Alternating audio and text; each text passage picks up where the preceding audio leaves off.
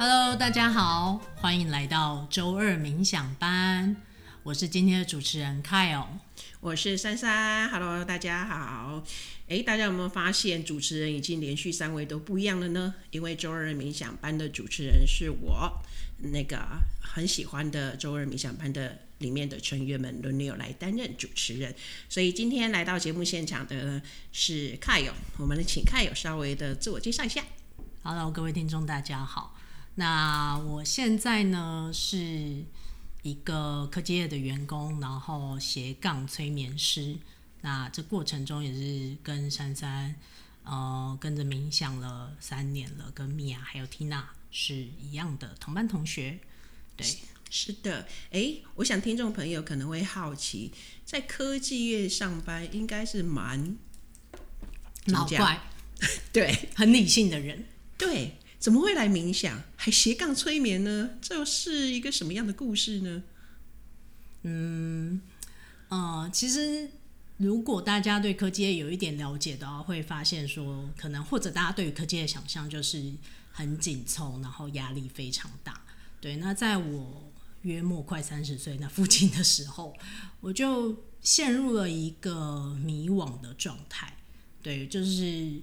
那个迷惘并不是说我的工作要怎么做或我想去哪里，而是我发现，在那样的生活中，我好像渐渐的找不到快乐的感觉。对，然后我也不断的在问自己说，为什么？为什么？就是在别人的眼中，我都是非常光鲜亮丽的，顶着很好的学历啊，在大家都知道的公司工作啊，然后那理论上收入也不到什么。富可敌国，但也 OK 啊，过得去啊，生活无虞，但是就是快乐不起来，对。然后我在这种过程中也尝试很多，就是帮自己寻找新的兴趣啊什么，但是就嗯没有什么效果。然后那一段时间其实就有其他嗯有轻微忧郁症的朋友就发现我这状态，在聊天过程，他就跟我讲说，其实你这已经有忧郁倾向了。嗯，然后我那时候就觉得，什么？我这么外表，大家非常就是大家对我的印象都会是非常乐观开朗，然后好相处啊，常常笑口常开的人，我居然有忧郁倾向。然后当下我其实是不太能接受的，对，然后所以后面就开始。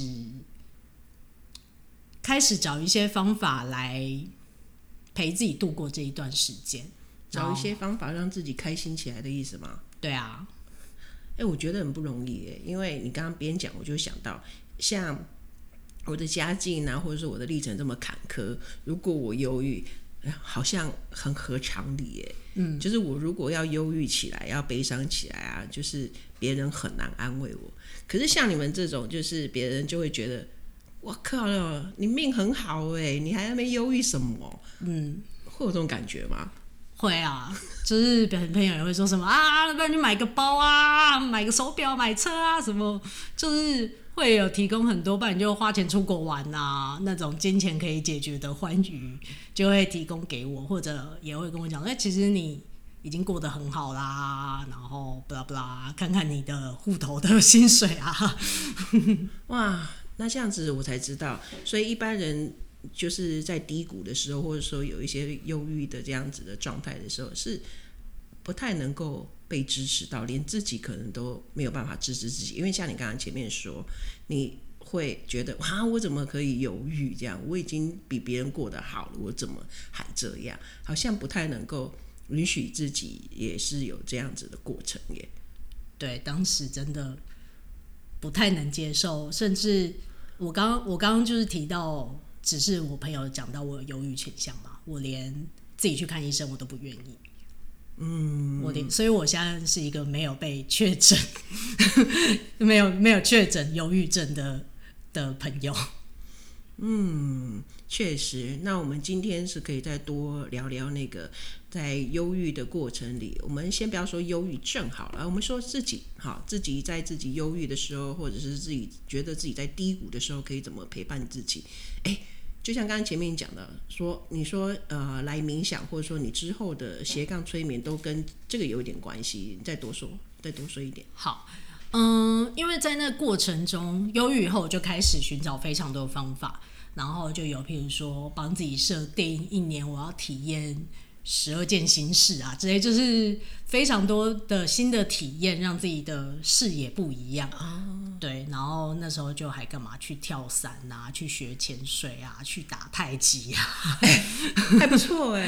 对，对对，就是其实都是非常好的运动，但是就好像没有没有切到那个点，就是在当下我有一些新的刺激，会蛮开心的。但过了以后，像我后来也在没潜水，也没在打太极，对。然后后来是有开始碰一些比较关于心理健康的课程，对，然后当下有蛮好的，就是开始去找到自己的一些力量，发现自己是有能力去改变我的现况的。诶，你尝试了哪些课程可以跟听众朋友分享？嗯，跟身心灵有关是不是？对，你觉得有效的，真的有帮到你的？呃，好，以下没广告，所以我不讲那个名，呃，那叫什么公司名称。但是就是我上的有一个三阶段课程，然后在那过程，它其实是它其实外面是包裹着跟领导相关的的软实力的技能。对，然后当时因为我有很多同事去上，然后我也看到他们身上的成效，所以。因为因为刚刚就讲我不接受自己忧郁嘛，所以我觉得哎，提升自己领导技能很不错。然后那时候也是一个可能还觉得自己非常想在公司有一段一番作为，变成小主管啊什么，所以我就有去。但其实它内容是蛮跟自己心理的健康或者是觉察有关。对啊，这我可以理解，因为一个人越认识自己，他确实就可以领导自己。一个能够领导自己的人，他才能够真的在更大的场域的里面去看见别人的长才，去协助别人更加的成功。这就是你刚刚前面说的领导团队的意思吧？对，嗯，对。然后在那过程，就是慢慢找到一些自己的力量。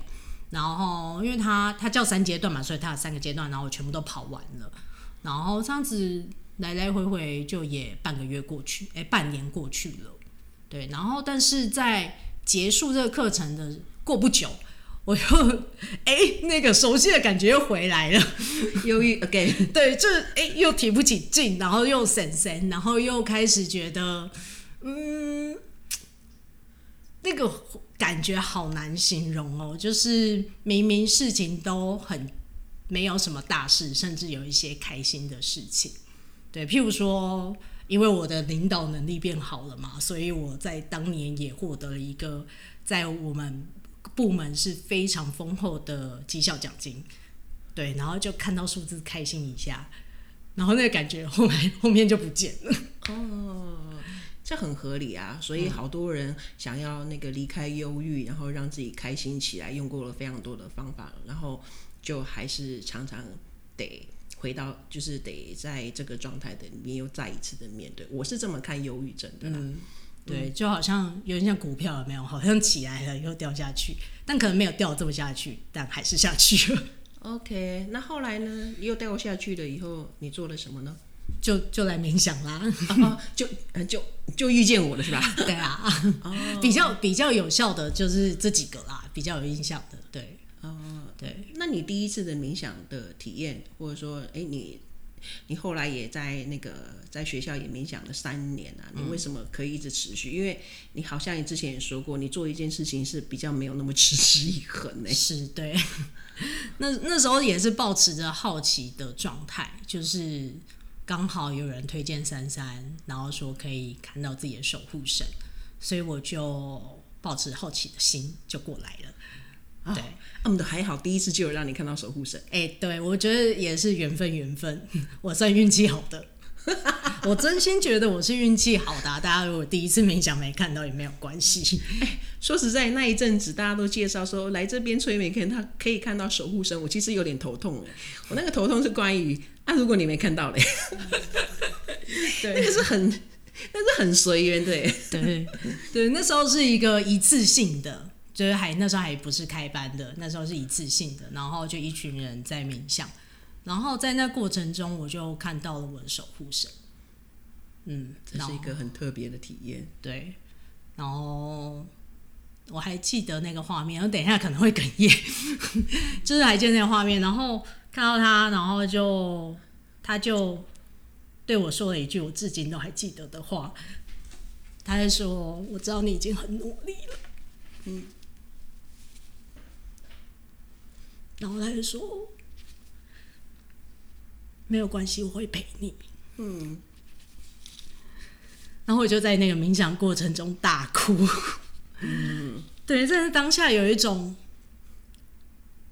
终于有人理解我这么努力，对，因为我其实，在那个冥想，我才发现，原来我一直不愿意接受自己正在一个很低潮的状态，然后用了好多好多的力气。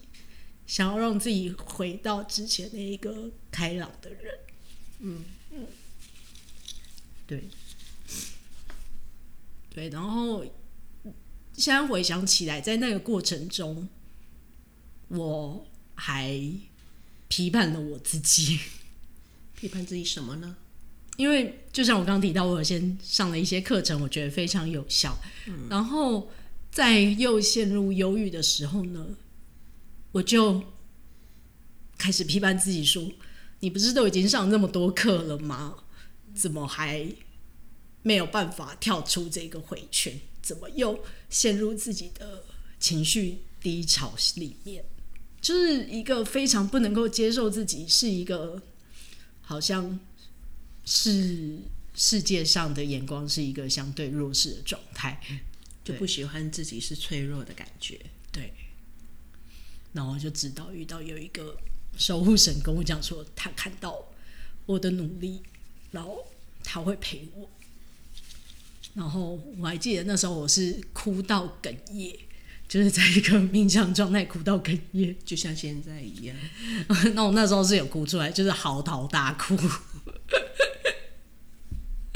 对，嗯嗯。啊，我们遇见神的那个刻骨铭心的体验就是这样。嗯，那我也发觉，因为有好多好多人在我这里遇见神，那我发觉大家遇见神的那个体验都非常的刻骨铭心，都有一种深深的被了解、被支持，嗯、就是一个没有苛责、没有批判，也没有给你就是很多的建议，它就是一个让你知道你很好，他在，你并不孤单的一个状态。嗯，这也是我做了这么多个案以后，我会觉得好像最重要、最要传递的就是这个。嗯，当每一个人脆弱的时候，真的需要的不是建议，真的就是我在这里，你可以说，不管你说什么，都有人听。嗯，对。然后后来就因缘机会就参加冥想班嘛。嗯，对。然后，但是。我觉得忧郁的这种感觉，它不是一个一件事情发生以后就再也不会发生了，是，对，它就是一个循序渐进，开始练习陪伴自己的过程，是。对，然后去嗯感受，嗯，然后跟接受，嗯，嗯，你觉得你接受了什么？嗯，我觉得我。第一，如果我这样回忆起来，我第一个接受的是爱，哎，很快哦。怎么说呢？就是反正后来开始冥想，我还记得开始冥想大概前三堂课，我都还是在这个状态。对，那当当然，我遇到第一次遇到守护神道真的开班，其实中间也隔了几个月啦。然后前三堂课就还在那个状态，然后那时候又再度批判自己 again，想说。我上了课，我又冥想了，遇到守护神了，然后我现在还在冥想了，我怎么又在犹豫呢？然后真的没有那么快，然后，然后我还记得那时候就是，呃，那时候在懵懵懂懂，然后我还记得那次超级玄妙，就是我在那时候就会觉得说，我为什么无法体验被爱的感觉？然后我明明脑袋里面都知道。好多人爱我，然后毕竟前面受了很多课嘛。如果听众朋友们有碰一些身心，你们都会听到有关爱，但是真的感受到是另外一回事。然后那时候我就觉得非常的困扰。然后还记得那一天是结束一个聚会以后，要骑机车回家，然后在在路上就后面计程一直扒我，那我就超生气，然后然后之后很生很忧郁嘛，很荡，所以就情绪很起伏。我就超生气，想说扒啥小啊，然后结果就转头要催他的时候，然后他就比手画脚，然后我突然发现，原来他要提醒我，我挂在车上安全帽掉了。然后我当下也是哦，很感谢，然后就是要。折回去拿那安全帽，然后在我捡捡那安全帽那一个 moment，我突然发现，这不是就是爱吗？这个人就是无条件的爱啊！他跟我素未相识，然后他为了我一顶一百块安全帽这么在意我，然后很想要提醒我，真的，这个就是无条件的爱。对啊，然后我又 我又在回家的路上爆哭，就一边就觉得说哦，怎么那么感动，然后一方面也是觉得。天哪！我突然感觉到这种感觉，就是无条件被爱的感觉。嗯，所以第一个就是原来无条件的爱真的存在，真的有人会莫名其妙对你好。是无条件的爱真的存在，嗯、只要我们就是愿意去看，真的。嗯嗯，特别是在这个台湾，我觉得到处都有人愿意扶一把的感觉。对，真的就是，我觉得在台湾真的是非常美好的一件事情。嗯，嗯好，那就像刚刚那个那个大哥扒你，然后结果给你无条件的爱的体验，那这个应该也有影响到你吧？你之后也会更加容易的去给予别人无条件爱的体验。对，就是虽然我平常就已经。是一个蛮好相处的人，自己讲。但是我觉得那一次的经验让我深刻的体会到，说原来有时候我们一个不经意的善意，也许就是对别人非常重要的某一个事件。我相信那个大哥哥不记得在三年前的某一天扒了一个机车骑士提醒他安全帽掉了，但是我就这件事我可以记一辈子。所以后来在。接下来生活中，我都会有意识的去，呃，爱人或者是表达我的善意。嗯，这真的很重要。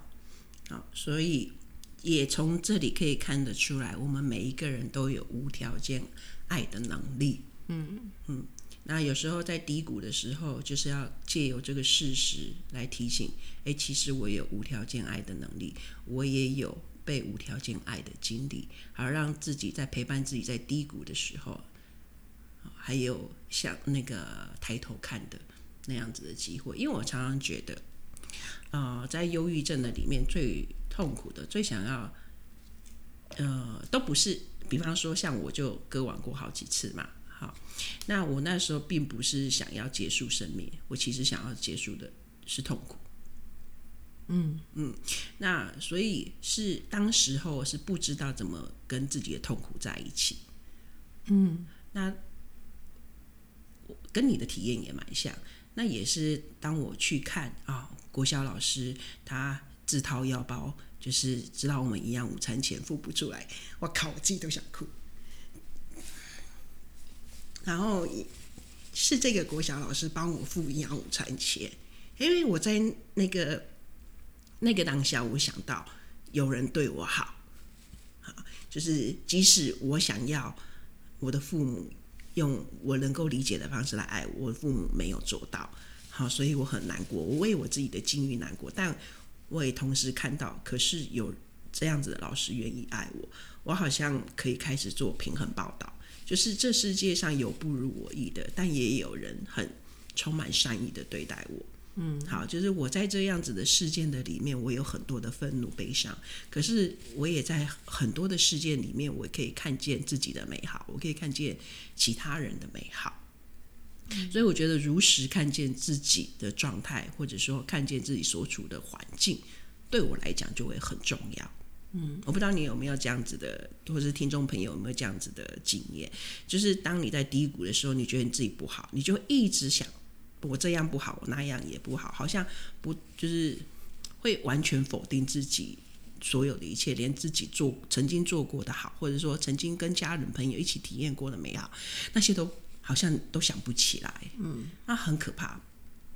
所以我后来就练习，当我觉得很难过的时候，我会去做平衡报道这件事情，好好让我可以不是陷入在我的情绪漩那个那个漩涡里，就是我知道我现在很难过，但我同时又知道我自己有能力，即便我好难过，我还是可以好好活着。嗯，有我有，我觉得我觉得这可能跟过往的成长的经验有关，就是。嗯，譬如说小时候考试好了，没有拿到一百分，嗯，那我们第一个反应是什么？就去看我错的那几题是什么。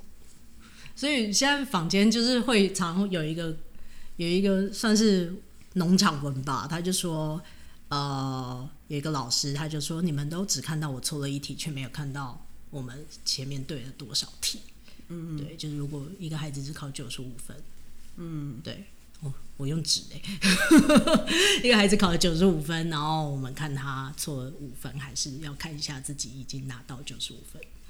嗯，我觉得这个根源还是在于我们都很想要被爱，嗯，所以我们很愿意就是去让我们的家人满意我们，不为我们担心。好，那可能一百分就是一个衡量的一个工具，嗯，那只是。那有些孩子呢，就擅长读书考试；有些孩子就不那么擅长读书考试。嗯，然后这个呃，本来可能只是一个呃衡量大家学习的一个有没有效的工具，就会变成了好像大家心里面的一个嗯、呃，值不值得被爱的指标。对，因为毕竟孩子还小嘛，他没有办法看清楚为什么我们会需要这些的学习工具。嗯，父母其实也是啊。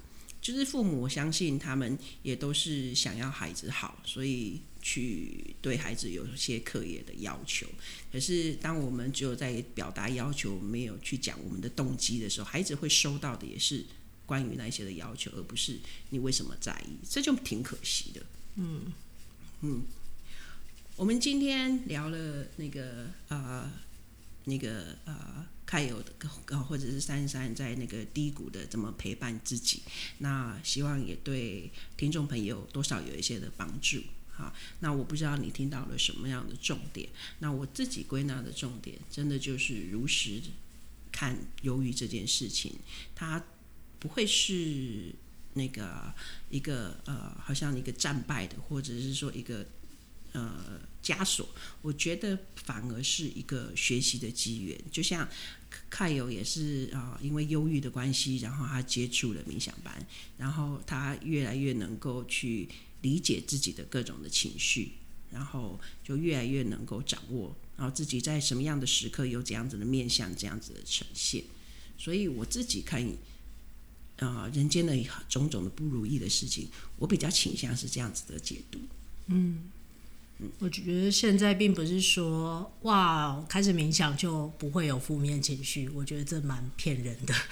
对，就是但是在接触这些事情以后，是更可以帮助自己在低潮的时候去理解自己，陪伴自己。然后有的时候真的好低潮，就拍拍自己。嗯嗯，对。就是这些情绪都还是会有的，当然我们在过程中会渐渐的学习到，呃，但一方面是觉察为什么会有这些情绪，但是有时候真的想不出一个所以然，我们还是可以陪伴自己啊。诶，这就是你后来斜杠催眠师的原因吗？嗯，对，就是嗯，因为我自己在接触这些帮助自己比较不那么 忧郁的情况下。然后我觉得催眠是一个蛮好的工具，嗯，对。然后像前面就有自我介绍，我是一个比较脑怪的人，嗯，所以可能在用清醒的时候沟通啊，然后引发啊，我觉得我那个脑袋动得非常快，然后长期起长期下来的训练已经让我把情绪摆在最后面，嗯，对，然后。我会无时无刻各种潜意识都在思考怎样让我自己表现是完美的，是活泼开朗的，对，是让人家喜欢的。所以，但是在借由催眠这个工具的时候，是那些呃表意识啊、脑袋运作是相对比较慢的状态下，是会让自己的情绪啊，或者自己真的在意的事情比较快的浮现出来。然后我就觉得这是一个非常棒的工具，我可以拿来帮助更多跟我一样的人。嗯嗯，睡眠也是我喜欢的工具哦。我在这个领域应该二十几年了，我还是比较喜欢用的就是催眠跟读灵魂记录啊，或者冥想，就是协助人去回到内在的工具，还是是我觉得是比较。怎么讲能够完整自己？因为我觉得啊、呃，每一次我在讲无条件爱的时候，为什么你们会感动？嗯，因为那是你们的本质，那是我们的本质，嗯、所以我们是被自己感动，我们是被爱感动。对，然后当我们愿意在困难的时候，在低谷的时候，仍然去善待自己，啊，仍然爱着自己，这就是在完整自己啊。所以我会觉得来到人间的旅程是一个完整自己的旅程。所以你很多的时候，你觉得你的心好像碎成了很多片很多片，那么就要靠你愿意去认同你自己，把那些的碎片都捡回来。嗯，好，这是你完整自己的旅程。所以希望啊、呃，听众朋友也能够重新定义你的旅程哦。那下一集我们再来聊，好，聊什么？聊什么？等一下，你们就知道啦。请继续 follow 我们。如果喜欢我们今天的节目的话，也请帮我们追踪，然后在 Apple Podcast 以及各大平台给予五颗星的好评。然后也欢迎你们留言给我们，我们会看哦。我会看哦。谢谢大家，拜拜，拜拜。